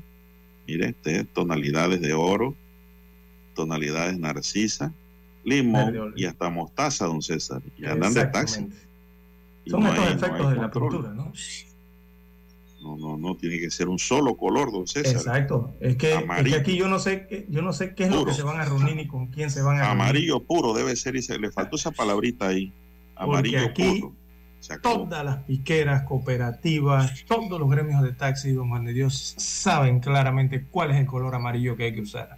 Así que esto de que está reuniéndose, que para ver si es la tonalidad o no la tonalidad, eso, eso qué va, para mí eso no está totalmente fuera de orden. El decreto, ellos lo conocen co- eh, desde hace años, don Juan de Dios, porque hubo que cambiar. Recordemos que antes todos los taxis eran de diferentes colores. Y para que el cupo del taxi que no tenía el color amarillo lo tuviese amarillo, tuvo que haber leído el decreto y tuvo que haber conocido las reglas de hace años atrás para saber que es amarillo, colegi- eh, amarillo colegial, le llaman, ¿no? Es amarillo intenso. Eh, así que eso de que no sabían, de que el color, que la tonalidad, yo no sé, para mí eso es una ex- excusa nada más. El problema aquí, don Juan de Dios, es que eh, para mi concepto no hubo fiscalización por parte de la Autoridad del Tránsito y Transporte Terrestre. Y paso a explicar por qué. Cuando usted tiene un cupo de taxi, un certificado de operación, que es el término correcto, si usted lo tiene en un vehículo actual y usted mañana va y se compra un auto de paquete en una eh, distribuidora de automóviles, necesariamente usted tiene que ir a la Autoridad del Tránsito y Transporte Terrestre a su respectiva oficina para cambiar el número de motor, de chasis y, eh, y, eh, y llevarlo a que verifiquen el automóvil, don Juan de Dios. Y en esa verificación, adivine qué tienen que verificar. El color de la unidad del transporte selectivo.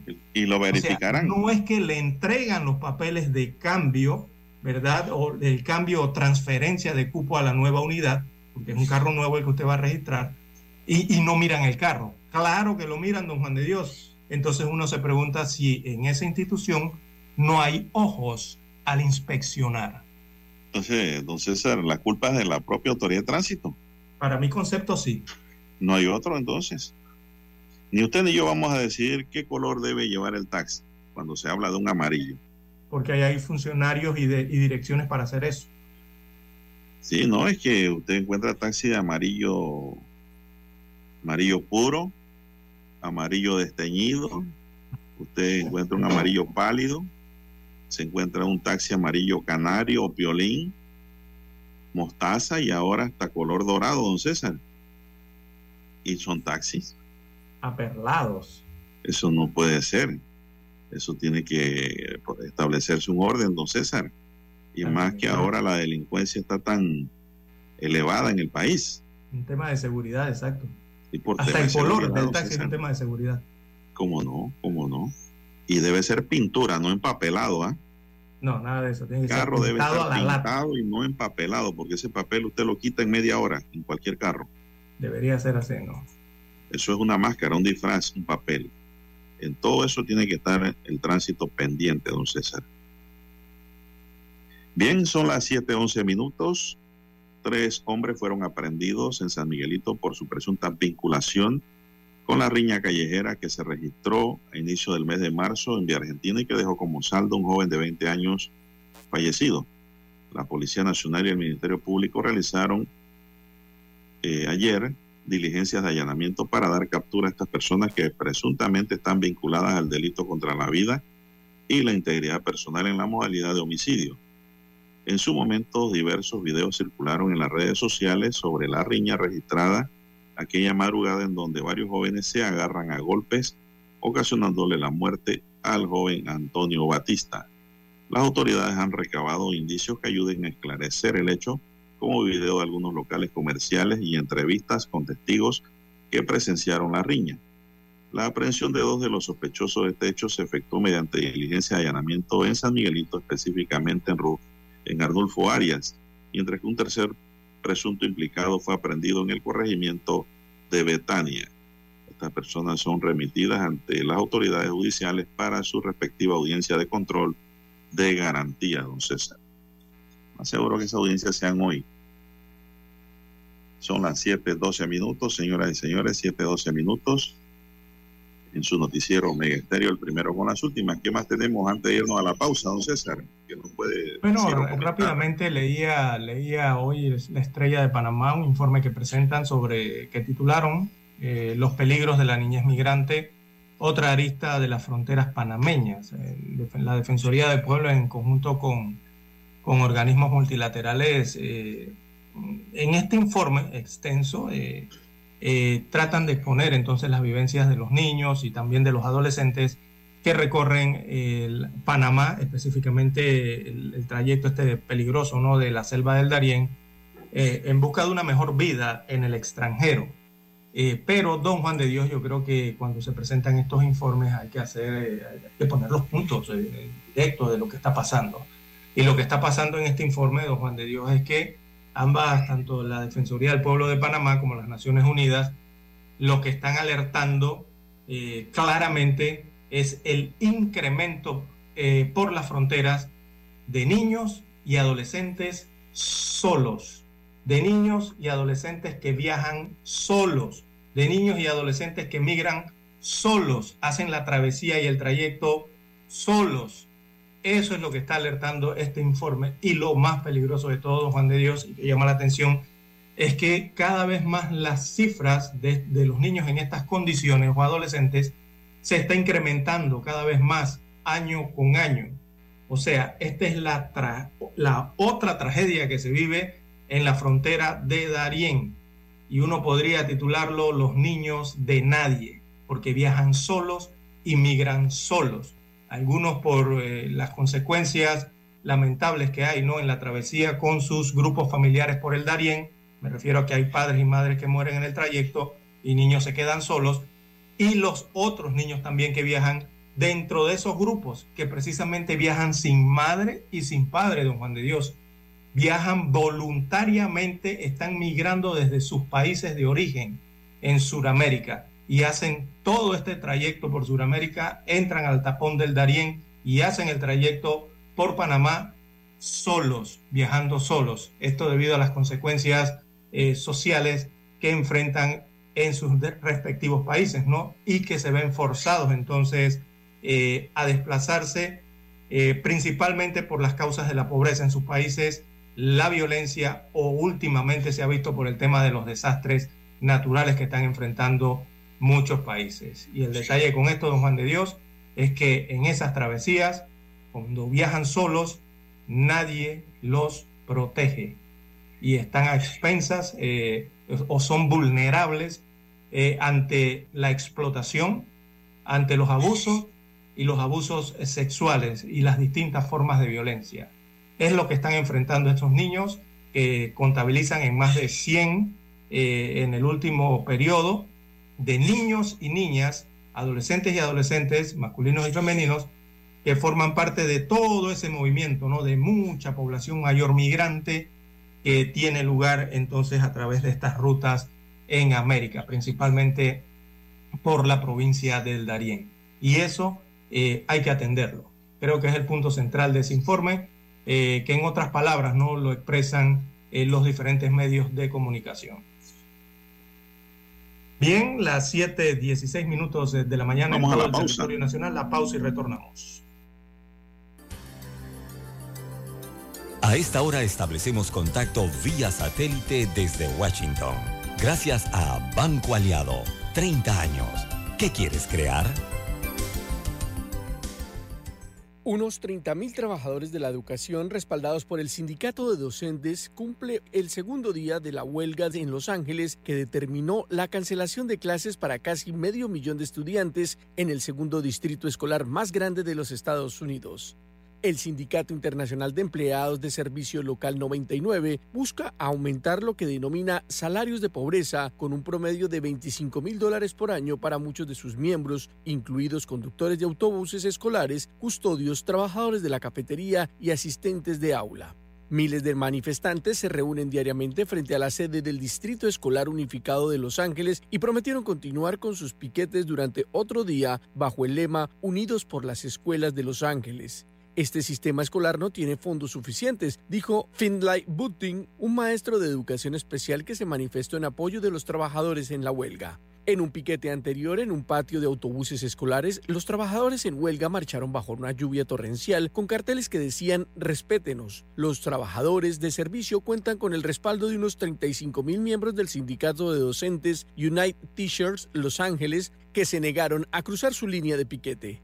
El paro laboral es el último de una serie de acciones que los educadores tomaron en los Estados Unidos que se han quejado del agotamiento y los bajos salarios, lo que ha provocado una escasez de maestros en muchas partes del país. El superintendente de escuelas de Los Ángeles, Alberto Carvalho, reconoció que los trabajadores han sido mal pagados durante años y dijo que están comprometidos a llegar a un acuerdo. La huelga ha interrumpido la clase de 420 mil estudiantes, muchos de los cuales también dependen de las escuelas para recibir comida, asesoramiento y otros servicios sociales.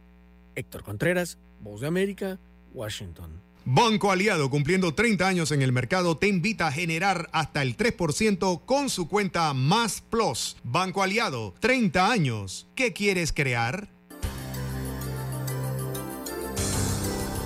El reportaje internacional llegó a ustedes gracias a Banco Aliado. 30 años. ¿Qué quieres crear? Omega Estéreo. 24 horas en FM Estéreo. Noticiero Omega Estéreo.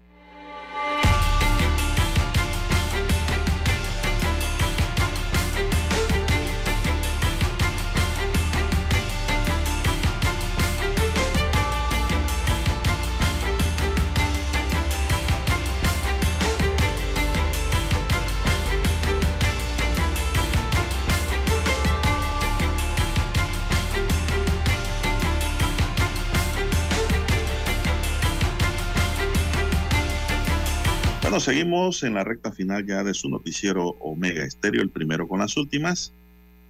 Eh, tenemos que datos extraoficiales revelan que eh, la víctima presentaba múltiples golpes, no contaba con documentos de identificación y solo un recibo de retiro bancario por una suma de unos dos mil dólares. Estamos hablando del cuerpo sin vida de un adulto mayor de aproximadamente 80 años que fue encontrado por el barredor el aseador del local dentro del cine tropical ubicado en calle 17 Corregimiento de Santa Ana, un cine pues que ahora presenta películas pornos.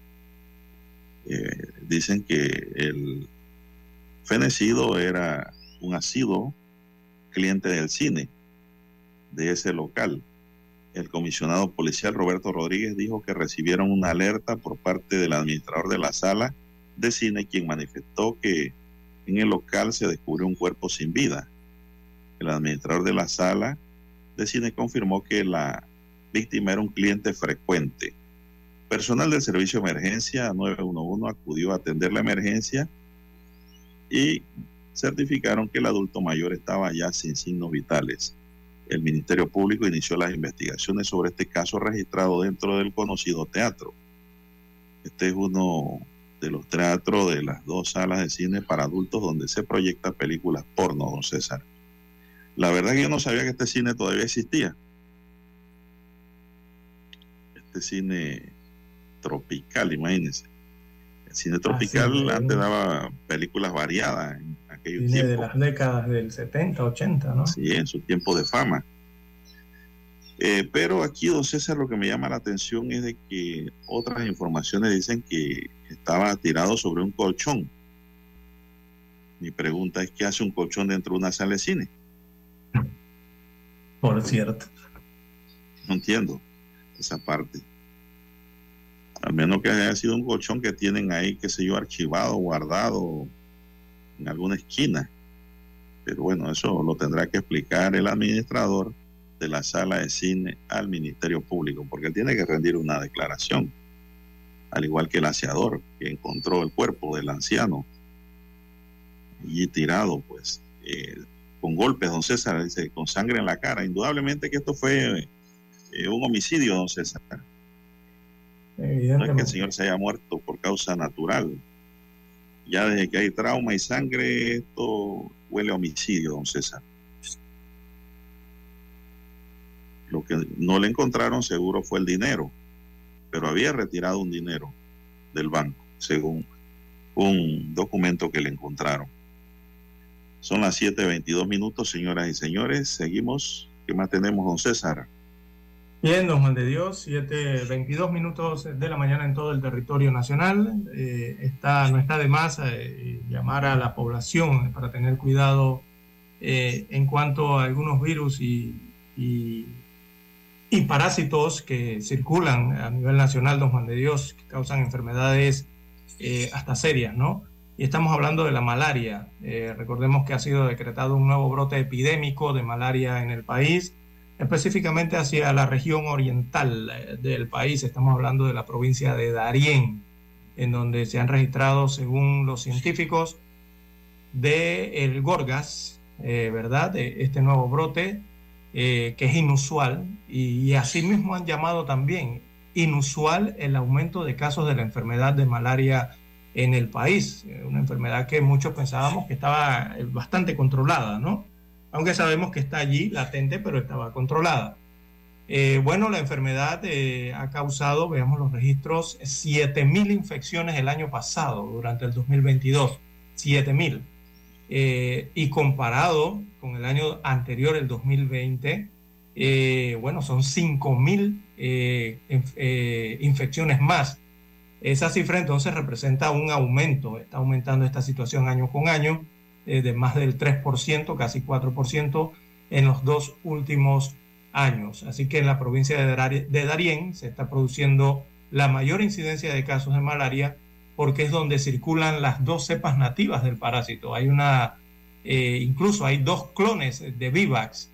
recordemos que el parásito se llama Plasmodium vivax y ya tiene hasta dos clones adicionales. Imagínense ustedes, don Juan de Dios, que aunque son menos agresivos o agresivas las cepas, están causando cuadros asintomáticos o subclínicos que contribuyen entonces a que el contagio aumente, sobre todo en esta región del país. Así que esto está pasando en Darién y hay que tener eh, eh, cuidado, sobre todo con esto de los mosquitos, ¿no?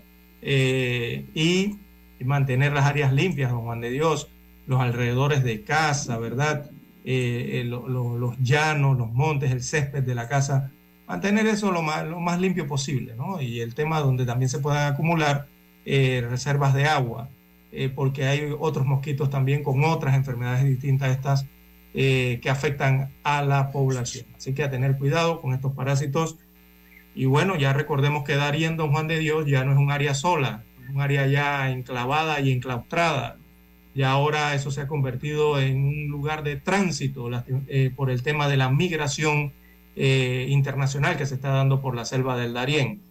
Así que antes el mosquito quizás no tenía a quien picar, don Juan de Dios, por allá por Darién. Quizás ahora sí tiene a quien picar. Exacto, y más que por Darién entran africanos también, y en África es donde existe la malaria. Exactamente. sí, la mayor, mayor está en África.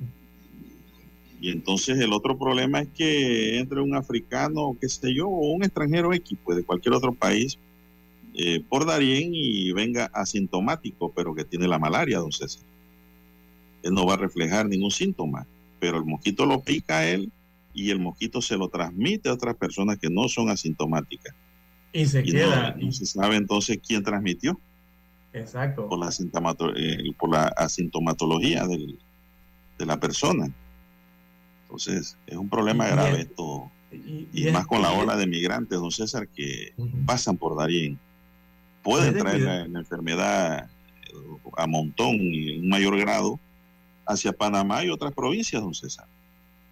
Así es, y se promueve la transmisión del parásito a través de eso, y quizás ¿eh? lleguen nuevas cepas y se queden ahí en Darien o en parte de Panamá. Así que eh, el trabajo, sabemos que lo hacen a brazo partido allá en, en el Gorgas, don Juan de Dios, con el poco presupuesto que tienen, la poca infraestructura que tienen, pero sí desarrollan unos estudios muy, muy, muy especializados, don Juan de Dios, en el Gorgas. Bueno, se nos agotó el tiempo, dice don Dani. Daniel Arauz nos acompañó en el tablero de controles en la